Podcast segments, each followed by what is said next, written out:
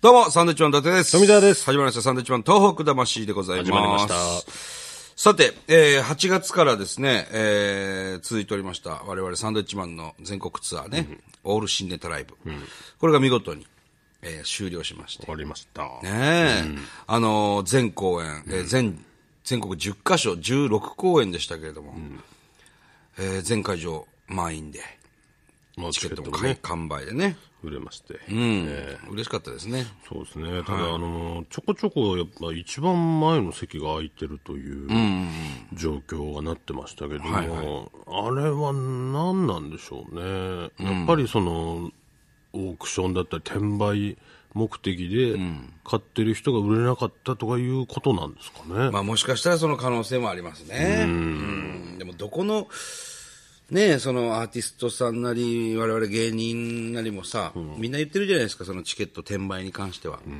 問題あるな。なんとかしないといけませんね。あれと、その、すぐ YouTube にアップする問題。あ、DVD ね。あれ、誰が解決してくれるのかなって思いますけどね。誰も解決しないんでしょうね。ね、なんとかなん誰に言えばいいんでしょうねあれね誰に言ってもしょうがないんでしょうね、多分ねしょうがないですねしょうがないでしょうね。難しい問題ですよ、これは。みんなが抱えてるからな。そうですね、みんなでルールを守っていかないとはいはいはい。ダメになってしまいますそうですね。今日それをねもう延々と10分間永遠とは喋りませんけど。違うん ですか違いますね。あの、ずーっとね、いろいろこうメールなんかもいただいてたんですけれども、いろんな方がこうゲストに来るから。呼んでぎ早に呼んでないん呼んでるんですよ。呼んでるんですか呼んでないのに来たらもうわ、もうわけわかんない。呼んではいるんですねはい。なんで、メールいただいてたんですけど、なかなか紹介できなかったんですよ。そうですねで、本当にあの、いろんな会場でね、単独ライブで握手会とかすると、トーク魂聞いてますよっていうのは非常に多いです。本当に、ポッドキャストでいつも聞いてますよとかね。本当ありがたいですよ。うん。それなのに、メールを一切紹介せずに ね、ゲストと、くだらない話をしてる。 いやいやそうゲストに失礼 だよなんで今日はメールデイでございます。読んでいきますかはいメールせっかくなんでねえー、来まましょうすんで、えー、こちらの方はラジオネーム顔デカアドバルーンさん、ね、どうも東京の17歳のことですおねうえーまだ聞き始めたばかりであまり分かっていないんですが、はいこの番組は主に東日本大震災についてリスナーの、えー人生相談リスナーに電話をしたりする番組という認識でいいんです よねまあまあまあまあ最近それっぽい話してないね、確かにね。まあまあそういうことですようね。ん。まあ、それだけでは限り限りませんからね。まあいろいろね、ありますけど、そこでお二人に相談があり、メールさせていただきました。はいどうぞ僕は現在大学、大学受験を控えた高校3年生です。はい僕は大学を出た後、構成作家になりたいと思っています。ほう。そこでお二人にお願いです。大学受験が終わった後、作家として働かせてもらえないでしょうか。おごご検討よろしくお願いします。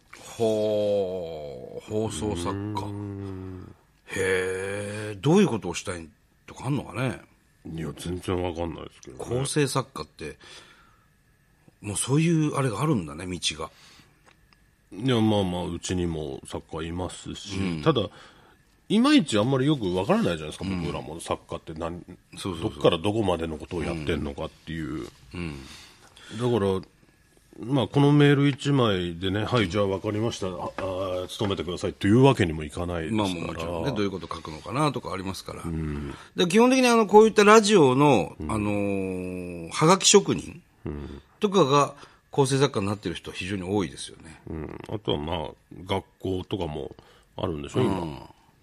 作家になるための、うんセンスとか天性的なものだと思うんですけどね、よく、だから、あの、なんか、ネタ書いて送ってくる人とかいもまいするねじゃないですか。あれ、ど、どうなんですかね、あれのね。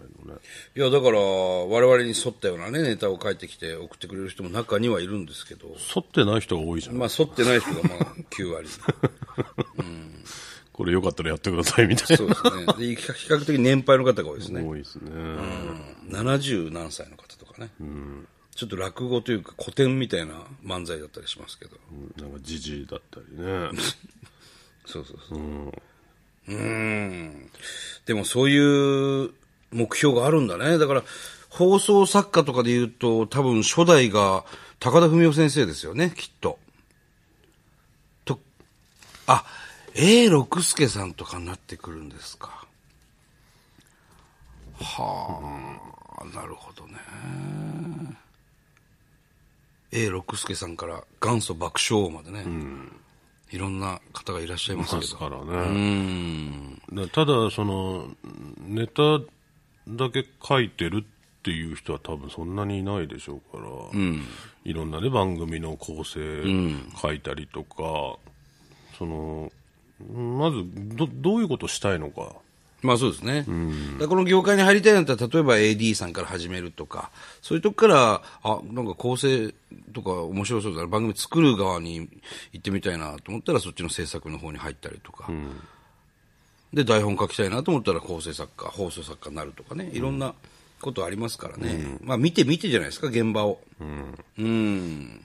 だなんか、うん、わかんないですけどね、どうやってなるって言われたら、ただその、やっぱりただ、そのどんなことができるのっていう、わからないうちから多分使ってくれるとかないと思うんで、まあそうだね。だからで、弟子に入るとかね。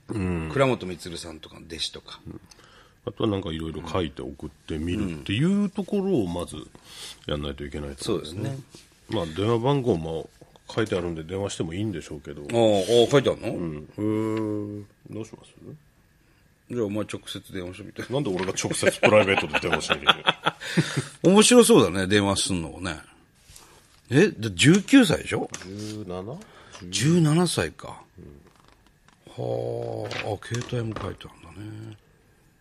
大学受験が終わった後、作家として測る。うーん。まあ、だいぶだから先の話、大学出てからっていういや、受験が終わったから大学生の時からっていうことでしょということなんで、あそう。まあちょっと後で電話してみようか、じゃあ。まあそういう回にするどっちでもいいけどね。どっちでもいいですねって。 まあ、もし、あの、電話してお話したいんだったら、もう一回メールくださいよ。なんか具体的なね、うん。顔でカードバルーンさん。書いてね。ね。うん。で、なんかショートコント一本とか書いてきてもらったら嬉しいな。うん、なんかそれで大体わかります。わかりますからね。まあ今回はしませんけどね、電話はうん。ね。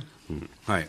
えー続きまして、山梨在住のさくらさんですかね、はいえー9月の3連休に白石蔵王高原マラソン大会が開催され参加しました、そのついでといってはなんですが、名取市の閖上地区に行き、佐々木清和さんの語り部講話を聞かせていただきました、コンタクトを取ってやっとお目にかかり話を夫婦だけで聞かせていただきましたが1時間が辛かったですね、えー普通であることがいかに幸せかを考えさせられました、自衛隊員がどんなに過酷な職業か夫婦で話し閖上地区を眺めていました、また南三陸三三商店街に寄ってみて観光客や同県の方々が多く集っているのを見て安心しました、はいはい。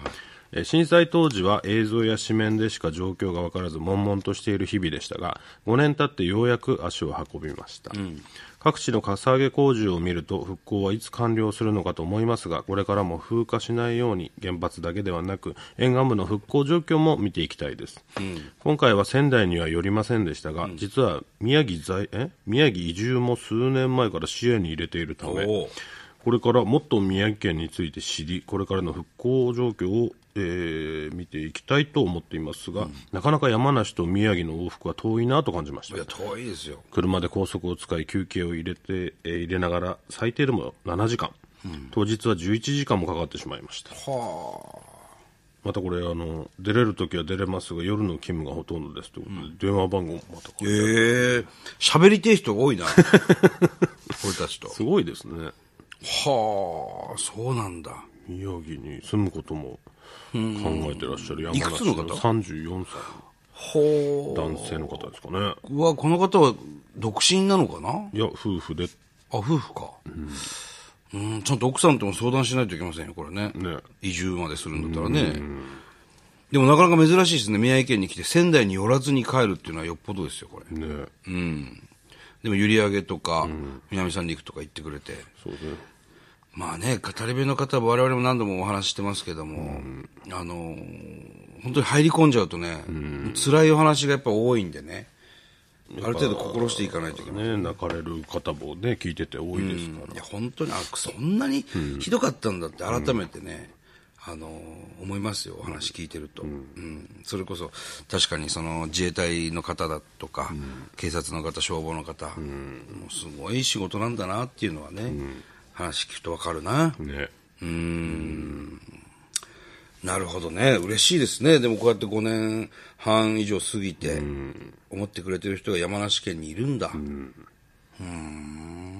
特にそのふるさととかではないわけでしょ、その親御さんがどうのとかっていうのは書いてないもんね。うん。だから、高原マラソン大会があって行って、ついでと言ってはなんですが、ということで、見ていただいたということですよね。なるほど。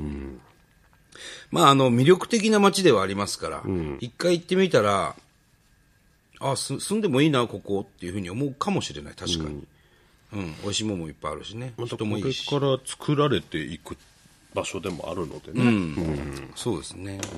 面白いだろうね。な何かを始めようとしてる人そうだにねしてはね。うんあとはもう、山梨でもう本当に嫌になってる から、 何があったんだうん、もうちょっとどっか行きたいんだよって言って、もう宮城来て、ああ、じゃあ宮城もいいかなと思ってるか。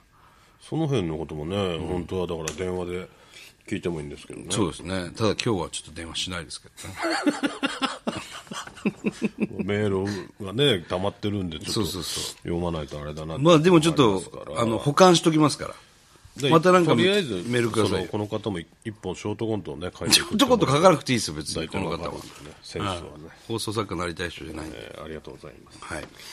えー続きましては、えー、唐笠健太郎さんでいいんですかね。はいえー昨年11月頃にサンドイッチマンさんに東北旅行のプランをお願いしました、唐笠健太郎です、えー先月東北旅行に行きましたので、おご報告させていただきます。はいメールでは春先の旅行を計画していたのですが、ありがたいことに第一子を授かりあら、夏の終わりの旅行となりました。あら、それはおめでたいですね。 1日目は南三陸町の三三商店街から平泉に行きおー中尊寺を見て奇跡の一本松を見てホテルに泊まる予定だったんですが、はいまさかの家族で朝寝坊をかまして何しして まんいだよ。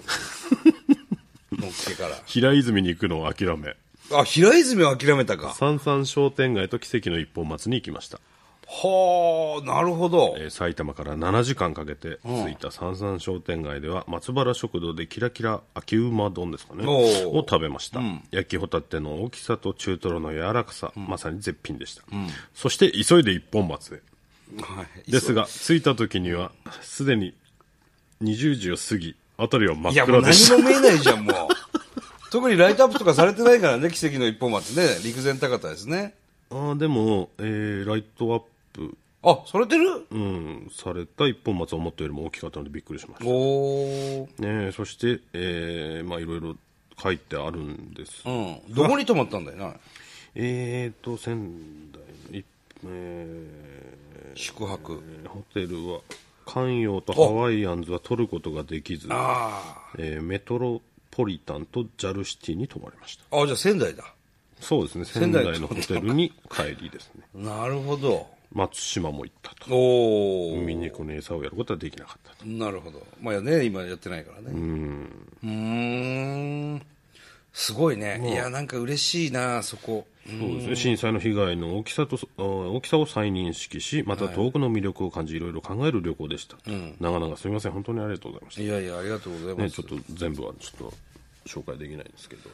あ、そう。うん。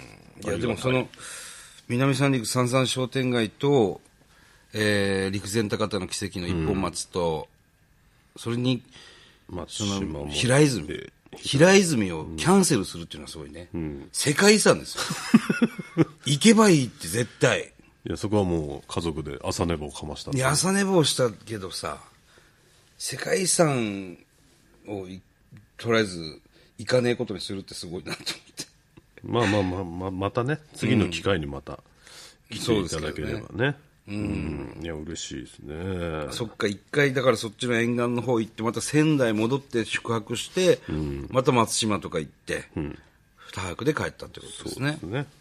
えー牛タンも食べたようですね。ああそうですか。あああ仙台城跡地、淡馬城青葉城も、ああなるほど、まああの辺行けばそっか時間ずもなんくなるわなだシェイクはとっても美味しかっいやあれうまいですよ本当にリットルで飲みたいやつですね、家族3人になって始めた旅旅行だったんですが、とても良い旅行になりましああ、よかったですたね。ね。まだ行けなかった場所がたくさんあるんで、また行きたいと。いや、ちょ嬉っしいとですねも、心残りなところあるね。その、平泉もしかり。やっぱり宿泊はさ、やっぱ温泉いっぱいあるんでね、温泉行ってほしかったなっていう、その、まあいいですよ、メトロポリタンでも。でも別にそのわざわざ仙台駅まで泊まる必要ないじゃないですか。まあ、だから取れなかったっていうことが、えー第一なんじゃないですか。取れなかったのかな、あと JAL シティ泊まってるわけですよね。関与とハワイアンズ取ることができなかったんですから。うんただほら、鳴子があったりさ、秋保があったり、いろいろあるじゃないですか。。まあでも取れなかったんですよ、そこはいや、全部は俺、取ろう、取りに行ってないと思うんだよね。いろいろね、うん考えてやりたいことと、いやわかるけどね、照らし合わせた結果、まあここだなっていうことでね、ビジネスホテルですからね、JAL シティとかね。もうもうそこはね、ああ、なるほど。俺がしおり作ってちゃんとやればよかったな。伊達旅行会社に委託していただければね。まあでもしょうがないですね、これ、まだだって次またあ、そっか行。けるっていうね、次また行こうよ、行けなかったとこにっていう希望を残しての、それでもだいぶ満足でしたという。まあまあ、もちろん、ね。ことですから、うんそのルートだことうね。いうのね、本当行きましたよっていう報告いただけるの嬉しいですよ。いや、嬉しいね。ちゃんと言ってくれたんだね。ねありがたいですよ。うんまたぜひ、えー福島、岩手なんかもね、すごくいいとこいっぱいありますから。ぜひ僕らもあのバスツアーなんかもやってますんでね。そうですね。一緒に行ってもいいしな。ねうん。本当に観光地あるからな、東北は。ああ、俺何回行っても飽きないもんね、あの、会津方面だとか。まあもちろんいわきのね、あの、スパリゾートハワイアンズも面白いじゃん、あそこ。